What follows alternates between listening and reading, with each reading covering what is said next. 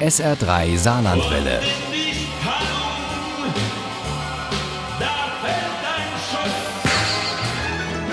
Der Krimi-Tipp. Besinnlich, gemütlich und fröhlich, so soll sie sein, die Advents- und Weihnachtszeit. Manchen ist es eindeutig zu viel, denen fehlt die Spannung, der Nervenkitzel. Aber so ganz ohne Weihnachten wollen sie dann doch nicht. Genau für die haben wir jetzt noch einen Advents-Krimi-Tipp. Kurzgeschichten sind es dieses Mal, 24 an der Zahl, also für jedes Türchen eine. In der Sammlung Makronen, Mistel, Meuchelmord. Uli Wagner stellt sie für SA3 vor. Das erste Türchen dieser Weihnachtskrimisammlung öffnet sich in Glückstadt, also hoch droben im Norden, genauer gesagt an der Elbe. Das letzte in Regensburg. Dazwischen liegen 22 Orte kriminellen Geschehens, quer durch die Republik, von der Ostsee bis in die Alpen, sogar die Schweiz und Oberösterreich sind mit dabei. Und genau dorthin kommen wir durch das achte Türchen und begegnen zwei Männern, dem Reisinger und dem Eichholzer. Die waren als Jugendliche Freunde und sind sich inzwischen Spinnefeind, weil der eine eher grobschlächtig und großkotzig ist und auch noch die bessere Frau abgekriegt hat, rächt sich der andere jedes Jahr zu Weihnachten und klaut beim Reichen seine Nordmantanne.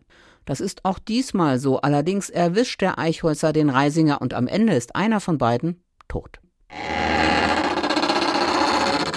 Am Montag öffnet sich dieser besondere Adventskalender im Saarland, genauer gesagt in Saarlouis, und gibt uns einen kurzen Eindruck von der heimlichen Hauptstadt und ihren Parks, allen voran dem Saarlouier Stadtgarten.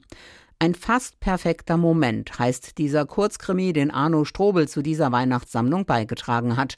Hauptfigur ist Bernhard, der doch so gerne ein schönes Weihnachtsfest hätte und einen schönen Weihnachtsengel nur für sich. Wie gut, dass die junge Frau, die da im Stadtgartenpark spazieren geht, genauso aussieht, wie Bernhard sich das vorstellt. Marie heißt sie und Bernhard nimmt sie mit nach Hause. Und die beiden haben einen wunderschönen Heiligabend. Bis? Auch wenn bald Weihnachten ist, das müssen sie schon selbst rausfinden. Es geht nach Dresden, nach Berlin, nach Brez in Ostholstein und in die Eifel. Genauer gesagt nach Wallenborn, wo es wirklich sehr kriminell zugeht, sogar in der Kirche. Edgars Frau, die die Seitensprünge ihres Mannes satt ist, vertraut sich nämlich dem Pfarrer an und der tröstet sie. Ganz Nächstenliebe. Und weil er ja alles für sich behalten muss, dem Beichtgeheimnis sei Dank, kann sie ihm sogar anvertrauen, dass sie Edgar loswerden will. Und wie? Und er darf nichts sagen. Aber bei Edgars Frau weiß man eh nicht, was man davon halten soll. Die war schon mal in der Klapse und meint zwischendurch gar, sie sei Mario Adorf. Es geht in Makronenmistel Meuchelmord aber nicht nur um Leichen unter dem Weihnachtsbaum, sondern auch um Singspiele und Bastelanleitungen, also um so ganz normale vorweihnachtliche Beschäftigungen. Es geht um krumme Bäume oder um das Weihnachtsmenü.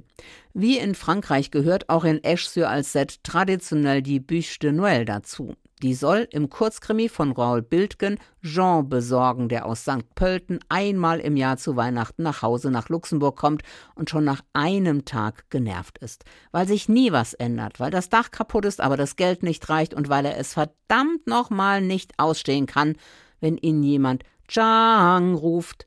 Aber Jean reißt sich zusammen und schaut, bevor er die Büche de Noël abholen geht, schnell nach dem PC, weil der Vater das Luxemburger Wort und seine anderen Zeitungen nicht mehr finden kann. Und was Jean da entdeckt, das lässt ihm das Blut in den Adern gefrieren.